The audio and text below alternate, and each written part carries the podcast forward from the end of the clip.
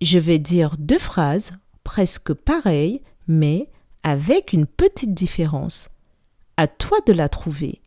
Tu es prêt? Ça commence. Magali et Salomé prennent leur goûter.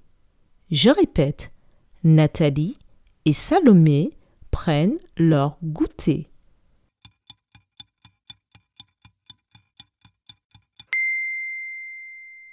Dans la première phrase, c'est Magali et Salomé qui prennent leur goûter, alors que dans la seconde phrase, c'est Nathalie et Salomé qui prennent leur goûter. Bravo